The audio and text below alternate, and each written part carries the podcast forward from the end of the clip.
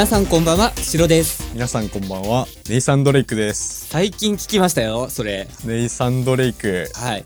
はアンチャーテッドの主人公っすね。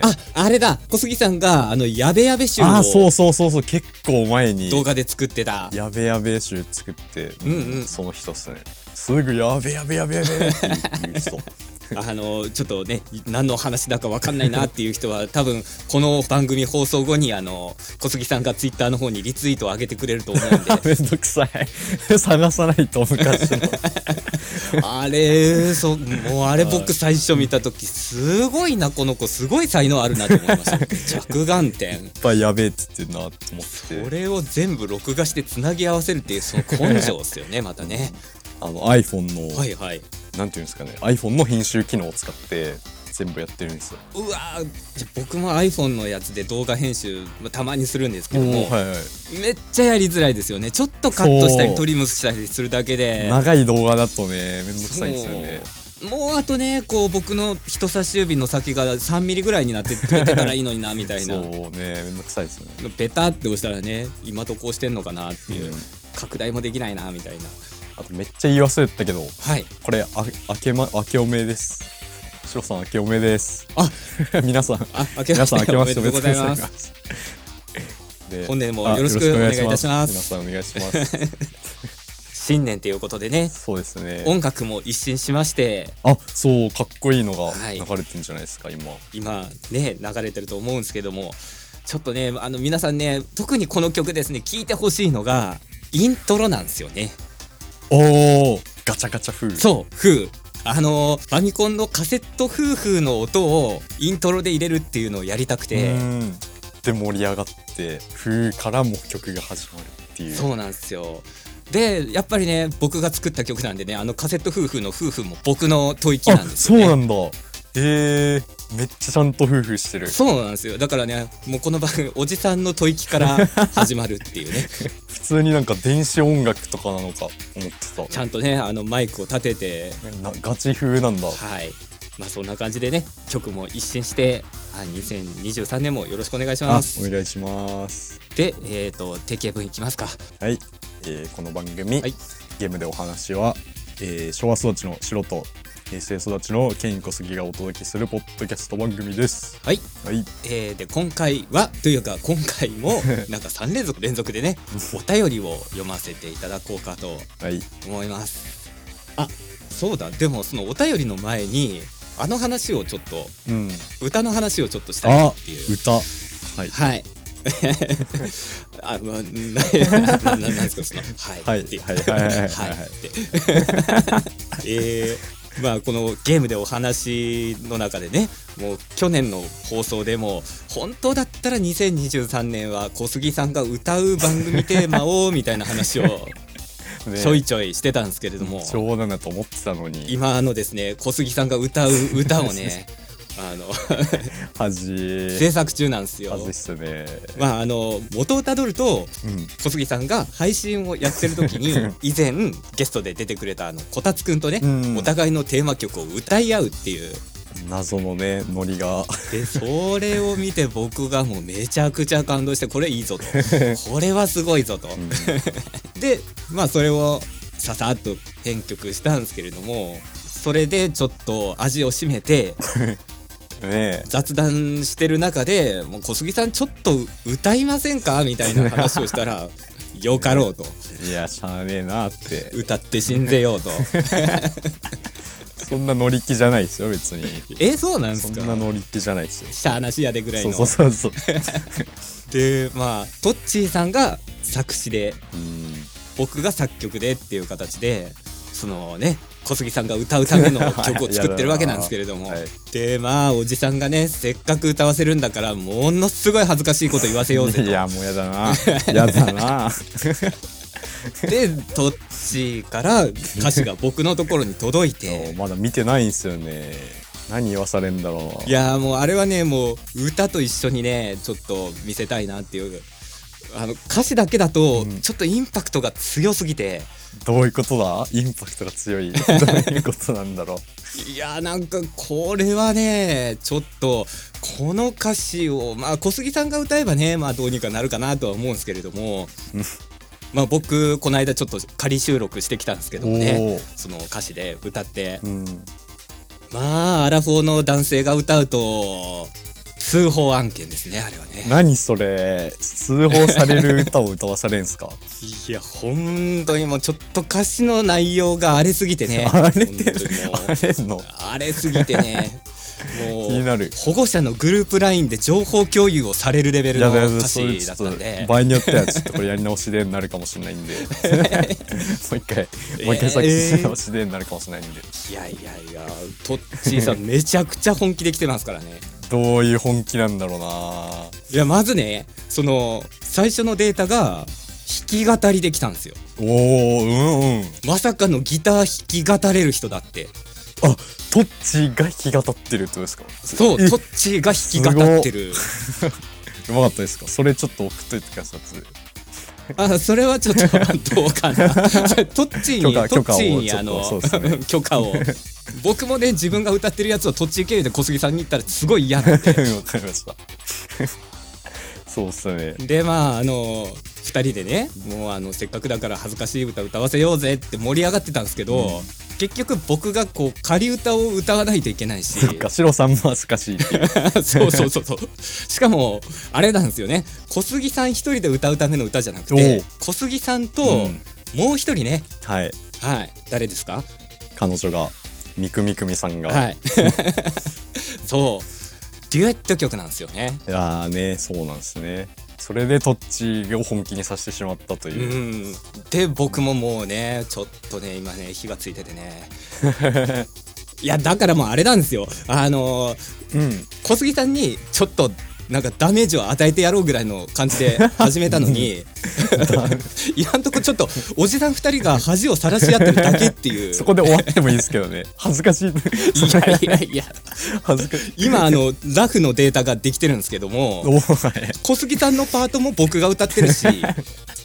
どっちもシロさんが。そう。彼女さんのパートも僕がそう歌ってるから今のところおじさんとおじさんがデュエットしてる曲っていうのがデモである感じなんですよね。いや絶対ここまでやった以上はね完成まで持っていきたいので。楽しみですね。どうなってしまうのか、はい、あの皆さんもリスナーの皆さんも何を何を盛り上がってるんだと思われるかもしれませんけれども、そもそもこの番組は何だっていうね。ゲーム関係なくなってきちゃってる。もう録音ボタンを押してから結構時間経ちますけど今とこゲームの話何もしてないですからね。一個もしてない。ネイサンドレイクだけだった あ確かに。はい。じゃあまあ今回もこんな感じでお便りの方移っていきますかね。はい。えー、じゃあ5つ目のお便り小杉さんの方からお願いします。ます。はい、ハンドルネームディオネさんからのお便りです。はい、ありがとうございます。えー、第3話まで来ました。今は亡きこう。これがねお便りをいただいたのが前回と同じくこう10月のお便りなんですこれ。本当に申し訳ないです。それで、はい、えー、私はシロさんとケインさんのお二人の間の世代っぽいかなって思います。言ってます、はい、はい、初めてやったゲームはスーパーファミコン。ソフトは忘れました、はい、いい。スーファミ。ドンキースーパードンキーコングが大好きだったので話が出てニヤニヤしました。はい音楽が印象的で効果音も含めて素敵ですよね。うんそうですね。ね。なんかあの樽がね壊れる音とかね、えー、なんかいろいろ、ね、そうそうそうよかったですよね、えー、倒された敵が出す声が好きで友達と真似した記憶があります。うわーっていうやつ。なんか小杉さん近いですよねこれね。音真似しちゃうとかそういうことですか？そうそうそうそう格ゲーのキャラの声真似しちゃうとか。よくこんなの真似しました これからも思い出のゲームや最新ゲームの話いろいろ聞けるのを楽しみにしてます。ありがとうございます。はいありがとうございます。最新ゲームの話もついていけるように頑張ります、はい、いやー本当にねスーパードンキーコング音楽良かったですよね。音楽も絵も綺麗だし。そうそうそうそう。あ植物とかねすごかったですよねであの効果音ってやっぱね大事ですもんね。うんそう。あの世界にあなんか本当にあの樽壊れたらあんな音鳴るなとか、うんうんうんうん、うん、そなそのまんまっすよね見た目っていうか。そうそう。なんか世界観をね、うん。効果音がもうね僕効果音の話するたんびにドクターマリオの話するんですけれども。ドクターマリオ。あドクターマリオは知ってます知ってます。わわかりますかね、うん。あのウイルス倒すやつ。そうそうそうそう。そうそう、うん。それですあのウイルスが消える時の音とうか、あの消した時にあのそうジタバタジタバタジタバタっていうこう音とかがするんですよねあれ。うんうん。であの BGM もちろんねすごいいい曲なんですけれどもなんかね BGM だけで聞くとあれなんか足りない気がするなみたいな感じになるんですよあのゲーム。ゲームと一緒じゃないとっていうそうそうそうそう。うあの可愛い BGM にあのうん。ウイルスが消える時の効果音とかジタバタしてる音とかがこう合わさってなんか一曲みたいな。作品としてみたいなそうそうそうそう。あのソニックとかもそんな感じありますそうよねあれもそうっすよね。曲もうん、うんうんうん世界観と合ってるし。あのリングをリングでしたっけねソニック。リングリング。うんそうっすよねあれ撮った時の音とかもねうん。なんか曲とすごい合ってて。あと滝滝の近く通るとザーって音鳴ったりするんですよ。あはいはいはいはい。あれもすごい好きで。うんうんうんうん。没入感出ますよねそういうのあると。ううん。んエモいしね曲、うんうんあーそういえば僕あれなんですよね。この間積みゲーの話したじゃないですか、はいはい。あのソニックカラーズなんですけれどね。おはい。あのゲームをですね、はい先日メルカリで売りました。やんなかった。いやちょっとこれは僕向きではなかったなっていう申し訳ない。もうあのエンディングまで行って小杉さんとちょっと盛り上が 盛り上がりたかったんですけれどもクリアがやっぱりねそうそうそうちょっと無理は良くないなそうっていう。っすね。嫌いになっちゃうのもあれなんでね。エンディングを見るためにゲームするわけじゃなくてやっぱりね、うん。ゲーム体験自体を楽しむためにっていう、うんうんうん、うん。それ大事っすよね、そうそうそうなのでメルカリで、うん誰かが楽しんでくれてれば、そうですね。きっと僕より楽しんでくれる人の手元にうん。行ったんだと思います。そうでソニックって結構当たり外れあるんですよね。当たり外れっていうか好み。ソニック好きな人の中でもこの作品好きとか、うんうんうん。これあんまだなみたいなのあるんで、うんうんうんうん結構なんかジャンル豊富ですよソニックは。あ同じソニックの中でも僕がこの間やったカラーズ以外だったらもしかしたらあそうそうそういうののあるんで。なんかこうあれだストーリーだけ今はちょっと見たいなっていう感じですね。ああそうっすね。ストーリームービーとかだけでも。そうそう。ソニックかっこいいしテイルス可愛いし、うん。まあ、2人がなんかわちゃわちゃやってるところをただ眺めたいなってういう。ん。そうっすね。うん。まあ、もうもう全然そうなってくるともうゲームじゃなくなってくるんですけども。見るゲームみたいいやー申し訳なない。いやいや全申し訳然ないはいではあのリオネさんお便りありがとうございました。ありがとうございました、はじゃあもう一通僕の方からはい読ませていただきます,、はい、ます。えーっとですね。うん。もうねこのお便りを僕すごいずっと読みたかったんですよ。読みたかった。おおはい。うーん。ちょっとねこのお便りをもらった瞬間ねもう血が沸騰するようなね すごい濃密なお便りで。うん。はい。じゃああの読んでいきたいと思います。はい、えーハンドルネームがジャムパンさんからのお便りです。はいいつもお世話になってます。なってます、はいえー、シロさん、ケン小杉さん、こんにちは。こんにちはゲームでお囃子から毎回更新を楽しみに聞かせてもらっています。おおゲハヤシから 素晴らしい番組をありがとうございます。本当ありがたいです。ゲハナシね。ゲハナシもなかったことにしたい。林 あ、ゲハナシじゃない、ゲハヤシか。ゲハヤシもなかったことにいやない。あれいいのにすごい勉強になる番組、いやもうねゲームでお話1話から3話もなかったことにしたいですけれどあししましたけれども、うんもうゲームでお囃子の方はねいやあれもはすごいひどいっすからね。ひどくないですよ。いやいや。でももうあそこはねこうなんだろう見に行ける廃墟みたいな感じでね 残しとこうかなと。あれまだに聞きますよゲハヤシえいやいやいやもうそんな得るものはないですよあれ聞いたところで。普通にね勉強になるんで。おじさんがね妄想を喋ってるだけの番組なんでまあまあいいやこの話は。はい。えーと自由かつマイペースな雑談が何とも言えない親近感があって聞きながら自分も一人スマホに向かって「すげえ」とか「あそれね」とか話しかけてしまっております。自由かつマイペースってすごいですね。コクがあるのにキレがあるみたいな感じじゃなくて自由だしマイペースだしっていう。だいぶ自由なんですねこれねはい、えー、そんなこともあり何か話題に混じりたい欲求に駆られお便りさせてもらいました。ありがとうございます、えー、ありがとうございます。私はシロさんよりもさらに高齢になりますが 小学校中学校の頃はゲーム制限どころかそもそもゲーム機を買ってもらえない家庭で育ちました。あ、はい、なんとか親の持っていた MSX というパソコンで雑誌に投稿されたゲームのプログラムを打ち込んで遊べるミニゲームを楽しんだりファミコン本体ごと友人から借りて夜中にこっそりテレビにつないですごい、えー、マザーをクリアしたり当時えでマザーをクリアしたり すごいですね。えっと。長いっすよねプレイ時間。いやめっちゃ長いですよ。だって夜中にこっそりしかもあのファミコンってあのね刺すだけじゃないですからねつなぎ方。RF スイッチをねこう端子をつないででマザーをクリアしたり、えー、当時遊んだゲーム体験は本当に貴重で忘れられない思い出です。すごいですねえー、そんな中中学生頃からゲームは買ってもらえない状況は続きながらもゲーム音楽の魅力にはまっていきました。お BGM なんか僕と似たようなコースをたどってますね。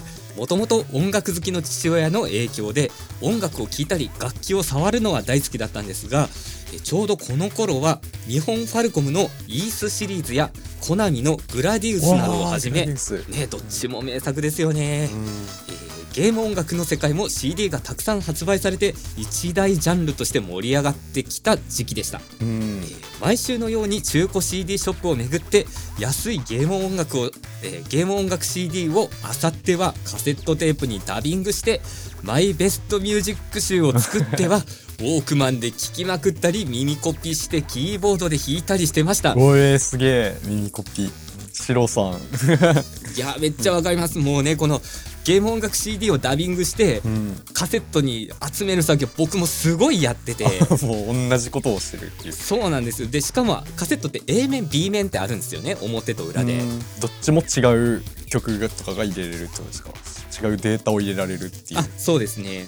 違うデータを入れられるしビデオテープは小杉さん分かりますか？VHS の。うん全然分かりますよ。あよかったよかった。あれって巻き戻さなきゃいけないじゃないですか、うん、手動でなんかクイクイって。そうそうそうそう。それがカセットテープだと巻き戻しじゃなくてカセットを裏返すと裏面の頭になってるっていうそういう仕組みやったんですよ。だから A 面の終わりが B 面の頭になってて A 面を聞き終わると裏返したら B 面がっていう。あ裏返しもう一回聴けるっていう。あえっ、ー、とね B 面の B 面の曲が聴けるっていう。B 面の曲が聴けるっていう。そうそうそうそうそうでその自分でサントラを作ろうって思ったら A 面にどれを入れて B 面にどれを入れようかなっていうのがまず困るんですよ。あーなるほど選曲っていうかそうなんですよね。A 面 B 面まあ例えばえー、40分あ40分一般的じゃないな、えー、60分のカセットテープがあるとしたら、うん、A 面が30分 B 面が30分なんですよ。はいはいはい、で A 面に26分ダビングしてしまうと、うん、裏返した時に4分進んだところからスタートになるんですよね。あーそっか。無駄になっちゃうっていうか。そうなんですよ。あれなんだ、うん、時間合わせないといけない。そうなんですよね。だからこうできるだけ A 面 B 面にパッツパツに入れたいけれどもどう配分したらいいかわからなくてであの CD の中であちょっとトラック3は3分の曲で短いからこれは B 面行きだなとかねそういうのを調整しながら。難しい。で逆にこう CD1 枚じゃちょっと足りないなっていう時はもうあの他のサントラから持ってきてそれをダビングしたりとかしてましたね、うん、だから僕あのマザー2の曲とかね何のサントラのダビングにも入ってましたね。ああそういうことか。一個にもうど時間調整とかのためにもそうそうそう。ですよね。これ絶対聞いときたいなっていう。そうなんです。だから他のゲーム例えばあのスーパーマリオ RPG のテープだけれども4分余ってるからマザー2のちょっとバトルの曲1個入れとこうかなとか。それ終わり方ってどうなってるんですか？曲の終わり方ってフェードアウトですか？自分で。えーっとそうですね。あの売ってあるサントラはフェードアウトになってるのが多くて、うん、自分で作る時って。自分で作る時はテレビをボリュームをこう下げながらフェードアウトさせるっていう。ロ 手動の。フェードアウト。うん。あのクロートになってくると、あのカセットテープ黒い帯が入ってるんですよね時期の。うん、うんはいわかりますわかります。あれを斜めにカットするんですよハサミで。おおでその斜めにカットしたテープ同士をつなげるとクロスフェードになるっていう裏技があって。クロスフェードってどんなやつですか？あクロスフェードっていうのはあのフェードアウトあるじゃないですか音楽がだんだんちっちゃくなる、うんはい。とフェードインっていう音楽がだんだん入ってくるっていうのをああー同時にそう。あの別の曲とそうですそうです。別の曲が終わるのと始まるのを同時にっていう。そう。それをテープをちょん切ってすごい。それも手動でやるんだ。技があったらしいです。僕はちょっと怖くて やったことないんですけれども、切れないですよね。そうなんですよ。もうカセットテープ1本もねなかなかあの当時ダイソーもないのでうーんあの100円では買えなかったんですよカセットテープ。がどんくらいしたんですかあれ？えー、っと3種類あったんですよねまずカセットテープが。1個はいはい。でもう高いのになるともうワンコインじゃ買えないぐらいだった気がします。ちょっとおぼろげですけれども。そんなしたんだ。もう今スマホ1個あれば済んじゃいますもんね曲とか選曲とか。もう本当に何でもね今いい時代ですよ。もう今高校生とか中学生でも文化祭で自分で作った音楽をね披露したりできたり。うーんそう。うん。まあそっか。機械さえあればできちゃうそうそうそう。でも結構ねフリーのアプリでもいいのいっぱい落ちてますし。うーん。あの小杉さんがいつもイラスト描いてるのもあれなんですよね。フリーのアプリで。そうっすね。無料のアプリで広告見ながらうん、保存するたんびに。想像保存するために広告したり。30秒見さされて、はい、いや本当にありがたいですね。うん。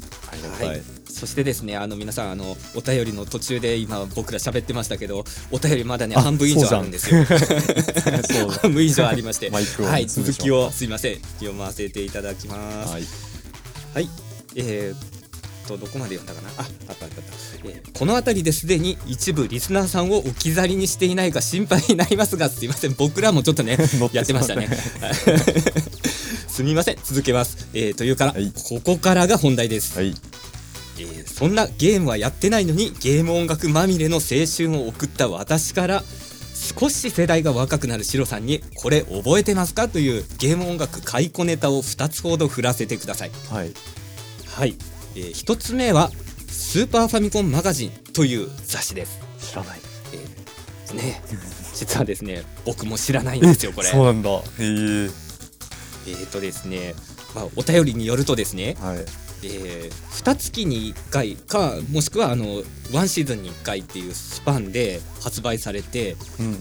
で迷子付録で音楽 CD がついてたらしいんですよ。えー、付録でついてくうるーん。ただね僕このこれ多分ねスーパーファミコンマガジンが出てた時期っていうのが本当に小学生とかでもう金銭的な余裕が全くない時期だったんでう、ん。もうゲームも買えないのに雑誌はもうとても買えないなっていう。あーそうですね。どっち取るって言われたら雑誌ゲーム優先しますよねそうなんですよ。だから僕はあの雑誌っていうのを買ってた時期が今までないんですよねそもそも。だからジャンプとかも買ったことがないし。うーん。うーんコロコロボンボンも素通りでボンボンは知あらないですね。あそうなんです、コロコロは。あそっかもうボンボンないんですね今は。いやわかんない。あ俺も雑誌そんな買わない買わないんで。あそうなんですね。ボンボンは初めて来ましたまあまああそう止まんなくなっちゃう。すいませんね。はい。まあえっ、とお便りを続けます。はい。はい、えーこのフロック CD 付き雑誌は FF やドラクエなどの有名タイトルから聞いたことのないマイナーゲームまでたっぷり詰め込んで、本もついて1480円というまさに夢のような雑誌でした。迷子を発売日に買ってはこれでもかと聞き込みやはり好きな曲だけカセットテープに集める作業がはかどりましたね、えーこの CD で知った名曲も多く重装騎兵バルケンや光栄の三国志など未だに聴き続けている名曲たちと出会いました。光栄の三国志っていうとあれですね菅野陽子先生がまだ光栄にいらっしゃった時期の三国志ですね。ああ戦略芸ですよね確か。そうそうそうそうそうそう。あの日本統一とかね。あ違う違う違う違う中国や中国だ。三国 三国って言ってねと続けます。はい、はい。えー、2つ目は PC エンジンやセガサターンの CD ロム版ゲームのサウンドトラックについてです。うん。サウンドトラックといっても今でいうサントラ BGM 集のことではなくうん。ゲーム用 CD ロムの中にある音楽用トラックのことです。おお えーと CD ロムゲームが出始めたばかりの当時のゲームは1トラック目にゲーム本体が入ったデータトラック2トラック以下に音楽 CD そのままの BGM トラックが入っているタイトルがたくさんありましたよね。ね、この「ありましたよね」っていうこのねねよねがねちょあはいはいやりましたねっていう ご存知ですよねぐらいのねですか？って感じなんですけど えーうっかり1トラック目を再生しちゃうと凄まじいノイズ音が鳴り響くというトラウマ付きです。そんな CD ロムゲームをこれまた中古屋で買っては以下略。はい、ゲーム機がないのに CD 棚にはサターンや PC エンジンのゲームが並ぶという何とも言えない光景が一時期見られたものです。うん。特に忘れられないのが PC エンジン CD ロム版の EAS4 です。移植された際のハドソン版アレンジが神がかっていてもう最初に聞いた時は感動のあまり涙が出てきました。わかります、えーあとセガサターンのレイヤーセクションも名盤でした。えー以上きっとシロさんあとセガサターンのあたりはケイン小杉さんもご存知ではないかと期待をしてお便りさせてもらいました。ー期待されてしまった。長文大変失礼しました。これからも配信を楽しみに待っています。はい。はいありがとうございますすすごい。もう道場破りのようなおね。レイヤーセクションすみません。あーさすがに。知らなかったです。シューティングゲーかなっていうのははい。なんとなく。いやこの1トラック目にデータセクション2トラック目からの BGM っていうのはねあの僕も聞いてました。あどういうことです？これゲーム。あそうなんですよ。そのゲームのディスクをそのまま CD プレイヤーに入れると曲聴けるんですか？曲が聴けるっていう。今はその音声のデータっていうのが普通にゲームの中に組み込まれてるんですけれども、はいはい昔その CD ロムのゲームで本体メモリの中に読み込むスペースがなくてそれで歌みたいなもの歌みたいなこう大きいデータはその都度こう CD から読み込みつつ再生するみたいなそういう仕組みだったんですよ。同じとこにデータが入ってるんですね。そうなんですよ。1個のディスクの中にデータとうん音音楽と、楽のデータがっていう。はい、あそうなんだ。そうなんですよ。僕も何がきっかけで気づいたかちょっと記憶が定かではないんですけれども、まあなんか出来心できっと CD 入れたんでしょうね。CD の中に。このゲームのディスク入れたらどうなるかなっていう興味本位で。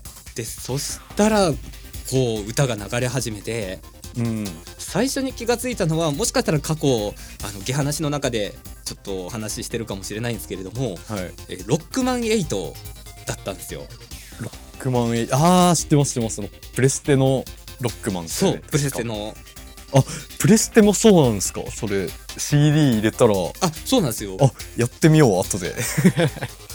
知らなかった。逆に僕ねいこのジャムパンさんからのお手紙でサターンでそういうのがあったっていうのを初めて知りましたあーそうなんだ。その時代のゲームはじゃあできたのかもしれないであっすねたんですね。いやでロックマンって難しいじゃないですか。う、んむずい。でなかなか僕エンディングまでいけなかったんですよロックマン。ああむずそうですよね。むずいっすよね。その弱点とかね。そうなんですよね、うん。でただゲームができない時間もうん。そのディスクを入れてその曲を聴くことはできてたんですよね。ああそっか。でその曲がエンディングの曲やったんですよえエンディングのを先に知っちゃったってことですよね。エンディング曲を。そうですね。これいつ流れるんだろうなっていう。なんか歌入ってるけどこれなんだろうなみたいな感じでずっとその曲聴いてていい曲だなって思いながらうん。今でも歌えるぐらいすごい好きで。おでもうクリアした時にあやっと聴けたぞっていう。ー もう散々聴いた曲をああこういうこういうエンディングでこう流れる曲やったんやなっていうものすごい感動しましたね。新しいっすね。その先に曲知ってってるっていううん。楽しみ方がいやーもうこのジャムパンさんからのお便りでそれをすごいもうなんかかフラッシュバックのようにね思い出した、うん、いや本当にありがとうございます。ありがとうございます。もうちょっと今これ話しながら軽く泣いてますからね僕ね。思い出す 当時感極まって。当時思い出して。感極まって。もう本当に音楽に関することすぐ泣くんで僕 もうね本当に。自分の曲聴いても泣きますからね。うん。いやでもそんくらいすごいものを作ってるってことですよ。いやいや違う。もう思い入れで。思い入れだけで。はい。えー、ちょっとこうお便り読みながらあちこち触ってしまったんでちょっと改めてちょっと最初の方に戻ってゆっくりちょっと話していきますかね、はい、ジャンパーさんからのえー、小杉さんこれちょっと拾っときたいなっていうあります？えー、っと、うんうん、MSX っていうプログラミング。あはい。パソコン？MSX ってパソコンそうそうですね。ですよね確か。パソコンでゲームプログラミングもできてゲームもできるみたいなんですよね。実際のやつ見たことないんですけど。そうですね。あの OS が入ってるんですけれども、はい、まあ、その OS も Windows みたいななんだろうデスクトップ画面があって、うん、でアイコンがあってみたいなそういう OS ではなくて、うん、もう黒地に白の文字が並んでるだけみたいな。あ UI とかもなく。そうですね。ちょっとね一応調べようかな。MSX は僕もね通ってきてない道なんで。レアっすよね。レアっていうかもう歴史上のものとして知ってたんで。はい。本当にあったんだみたいなすごい衝撃ですね。もうあれでしょもう小杉さんの中ではもう MSX って言ったら縦穴式住居と同じぐらいの 教科書に載ってる そうそうそうそう。資料集で見ましたぐらいの。そんな感じです、ね、あ吉野ヶ里遺跡ねみたいな。えとその MSX っていうパソコンがあって、うん、でその中にゲームがインストールされてるわけではないんですよ。おはいはいあのジャムパンさんがねこうお話しされてるのは本があって本、うん。まあ、それもね多分ね確か雑誌なんですよそれも。はいはい、でそこにいろんな人がこういうゲームを作りましたっていうプログラムのコードを応募する応募するというかお便りで出して。あ真似してくださいみたいな。そうなんですね。これこのコードでできますよみたいな。そうなんですよ。でそれを実際に本を買ってきてから一文字一文字打ち込んでいくんですね。そのプログラムの1行目からみんながその本を見ながら打ち込むっていう。えー、それ見て簡単にできるもんなんですか？そのプログラミング知識とかないのにそれ見ただけでっていう。えっとですね丸写しするだけというかあの僕も昔ちょこっとだけプログラムかじってた時期があるんですけれども、はいはい、丸写しするだけだったら一応間違いなく写せば動くんですよその通り。はいはい、うんでも一文字でも間違うとなぜか動かないっていう。バグっちゃうみたいなことなんですよね多分。そうですね。途中でこうプログラムが止まって起動しても起動しないっていう状態になるんですよね。だからローマ字のあのスペルミスがあったりとか。あ嫌なやつだどこで間違ってんのか。アンダーバーとハイフン間違ってたとかカッコの種類が違ったとか個数が違ったとか一文字でも間違うとそこで止まってしまうっていう。うわ嫌だな今だったらねほらコピペってあるじゃないですか。うんありますね。コピーペーストでもう間違えることなくコード丸写しできるんですけれども、当時はその本をあの左側に置いてでもう左手で本を押さえ右手でこうカチカチカチカチ1文字ずつ打ち込んでいって起動すると動かないっていうのを。どこ間違ってんだってそう。で一生懸命「ゼロかな「O」かなみたいな一文字ずつこう確認してあここのコンマかなあコンマとピリオド間違ってたなとか そういうのを一文字ずつ確認してでようやく動いてそれがセーブできないっていう。またもう一回次使う時にはやらないと打ち込まないといけない。あフロッピーにセーブできてたのかなこの時代は。あでもフロッピーにセーブもなんか大変ハードル高くないですか？いやそれフロッピーに保存すること自体は割といけるみたいな感じだったと思うんですけれども、はい、ジャムパンさんの世代ってどんな感じだったんだろうな。いやあのどのくらいそんなに離れてはないと思うんですけれども、うん、それこそあのよく言うフロッピー3.5インチのフロッピーの1個前がその5.25インチのフロッピーがあって、うん。そのもっともっと前に行くともう冒頭の話でも出てきたカセットテープに録音録音というか保存するっていう時期もあったらしいんですよ。えー、データをゲームとかプログラミングとかをカセットテープに。僕もね詳しくは知らないですけど、えー、全然入んなそう。もうだから回しながら保存するからもうすっごい時間かかってたって。うん大変そう。いやーすごいもう骨太な骨太なゲーマーさんですね。そうっすね。あーそのプログラム打ち込んでゲーム僕もねほんと初歩の初歩だけやったことあるんですけどもうんもう全然面白くないゲームがものすごい時間かけないと作れないみたいな感じで。そうなんかスイッチでプログラミング初めてのゲームプログラミングみたいなの、あるんすよ。あれもなんか分かりやすくやってなんか教えてくれるんですけど、それでも分かんなくてなんか思い通りのこれやりたいなみたいなのできなくてとねむずいっすねプログラミングは。それをなんか本当に数字でやるってことですよね。なんならあのゲームの画面も数字ですからね。あそうっすよね。数字。なんか見たことあります？よデバッグ画面みたいな。あえー、どどんな感じのだろう。えそのゲームの画面っていうそのゲームが出来上がりました起動しましたっていううん。その遊んでる時の画面も数字とローマ字なんですよえどういうことですかキャラグラフィックがないんです出来上がった画面も数字なんですか？ゲームが完成したやつも出来上がった画面ももうよっぽど作り込んでないとまずほらドット絵っていう概念あるじゃないですか。はいはい。ドット絵を画面に表示させるだけでもだいぶ大変なんですよ。ああそうなんだ。そうファミコンえ MSX ってファミコンとかの前ですよね多分。そうっすね。いちょっと流行るてたぐらいなのかな。あだから MSX で動くゲームの中には、うん。もちろんすごいグラフィックのもあるんですけれどもーうん。あのコードを打ち込んでやるゲームってなるともうあのスラッシュの記号でこう四角く囲んでその四角の中にこう Y っていう小文字で Y ってあったらこれは主人公のことで D ってあったらこれはドラゴンのことでみたいな。えー、もう想像で頭を使って。そうですね。もうだからググラフィックではなくてもあうん。今主人公とドラゴンが快適してでバトルが始まってでヒットポイントがいくつ削られたんだなみたいなのを全部脳内でう保管して。そうなんだその時代にゲームやってたらハマってなかったかもしれない、いやーそれはですね、うん、ハマりますよ。ハマりああそうなんだ。もうないならないなりに楽しむ。うーん。じゃあそう今のゲームもバカすごくないですか？いやもうそこから考えたらもうもうえらいことですよもう。本当ですよね。キャラがもう、その時代になんか今のゲーム持ってきたくないですか？あーえーあーその時代のそうそのまあ、僕とかジャムパンさんに。とかにプレステ5のアンチャーテッドやってくださいよみたいな。いやーそれはもうまずその 3D グラフィックっていう概念がないですからね。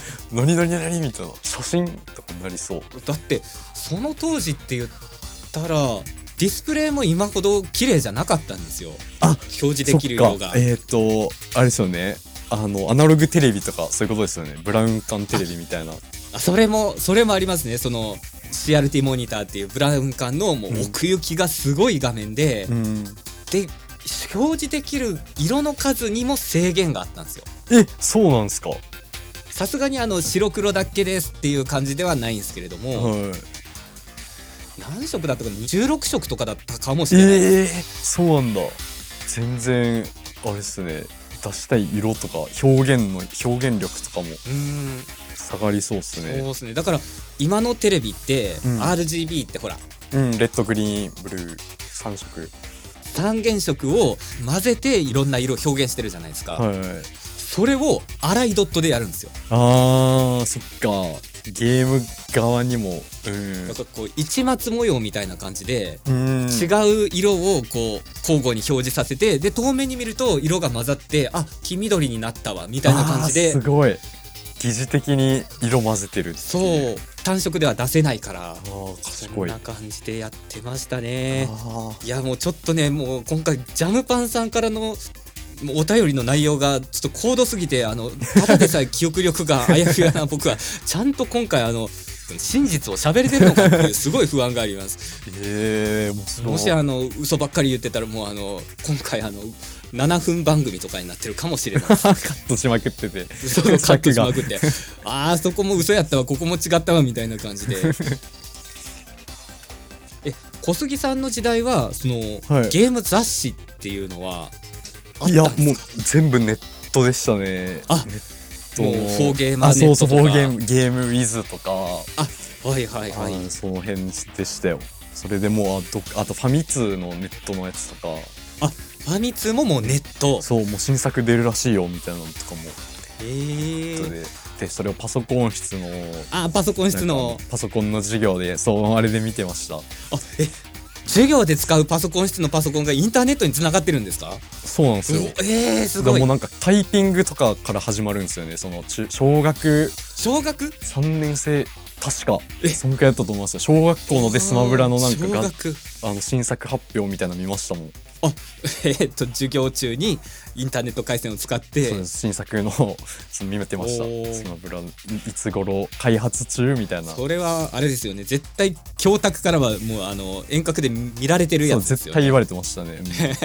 えー、すごい。小学校でパソコン室があって授業でネットにつながってるっていう、うん。すごい。ええもしかして小学校に w i f i があったりするんですか？したんです。か、あとあったんじゃないですか。あ w i f i はどうだろう。ないかな。はいでもネットは普通に繋がってましたね。パソコン室で。えそのパソコン室っていうのは、うん。そのタイピングの授業以外どんなことをやるんですか？タイピング何やったかな。ああとなんかレポートというか発表のなんかパワーポイントで。パパワポを小学生が作るんですか？作ってましたよ。パワポで、えー、円グラフを作ってああそう円グラフとか図形でなんか絵描いてえみたいな、ー、ちょっとえ円グラフで何を発表するんですか 小学生がえなんかね 睡眠時間とか 何やったかな？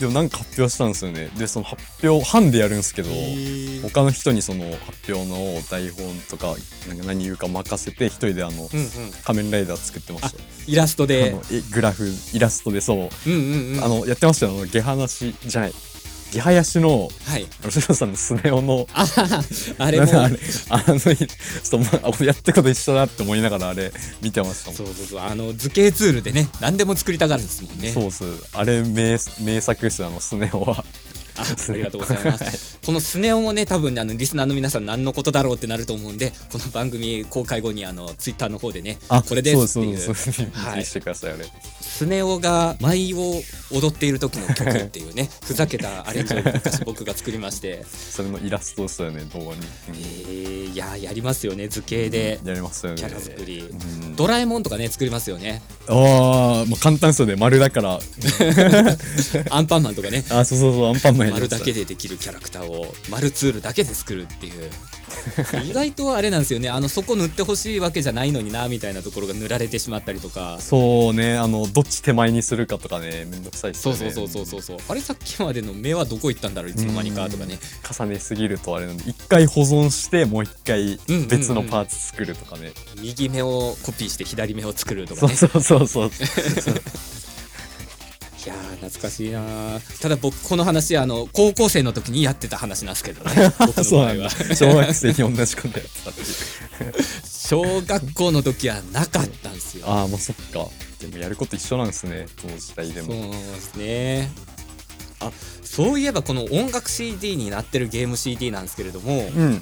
なんか僕はそれ実際実物見たことはないんですけれどもはいはい。あのゲームによってはこれゲームの CD だから再生しないでくださいねっていうキャラクターのボイスがちゃんと収録されてたりとかしてたらしいですよ。なんでし再生しちゃいけないんですか？えーっとですね1トラック目がもう爆音なんですよ。もう P が P が言うすごいザーっていう音がノイズがあって騒音がトラウマみたいなこと言ってましたね。あそうですね。そのジャムパンさんも。そのこその騒音がトラウマを植え付けないようにってことですか？ゲーム作る側が。あとあれですよ。あの音響機器がダメージを食らうんですよ。爆音でノイズを再生すると。そんなに 爆音すぎるんだ。あそうなんだ。そうなんです。よはい。じゃあまあこんな感じですかね。はい。はい。じゃあエンディングいきます。はい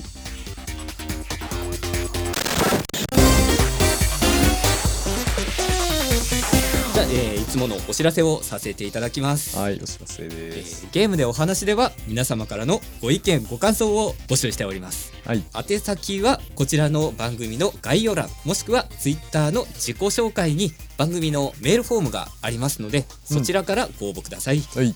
で、えーと、そのメールフォームにご住所書いていただいた方にはお礼としてね切手をプレゼントしてます。はい。はい、えー、小杉さんの方からは何かお知らせありますか？今年もよろしくお願いします。あそうですね。今年も重ね重ね、はい、よろしくお願いします。お願いします。はい。今年はねあの小杉さんが歌う年なんでね。マジか。まだ忘れてなかったか。もうその歌の方もねあの決して iTunes ストアで配信ができないような曲になってますんで。ああ安心。いろいろアウトすぎて配信ができないっていう。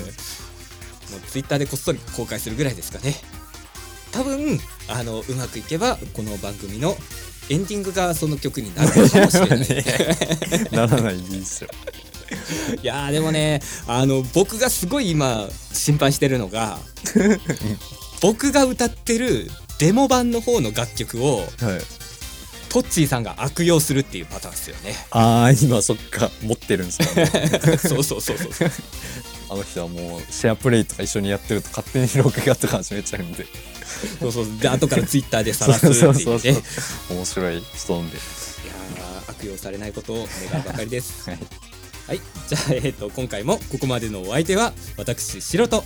レイサンドレイクでした。はい。ありがとうございました。ありがとうございました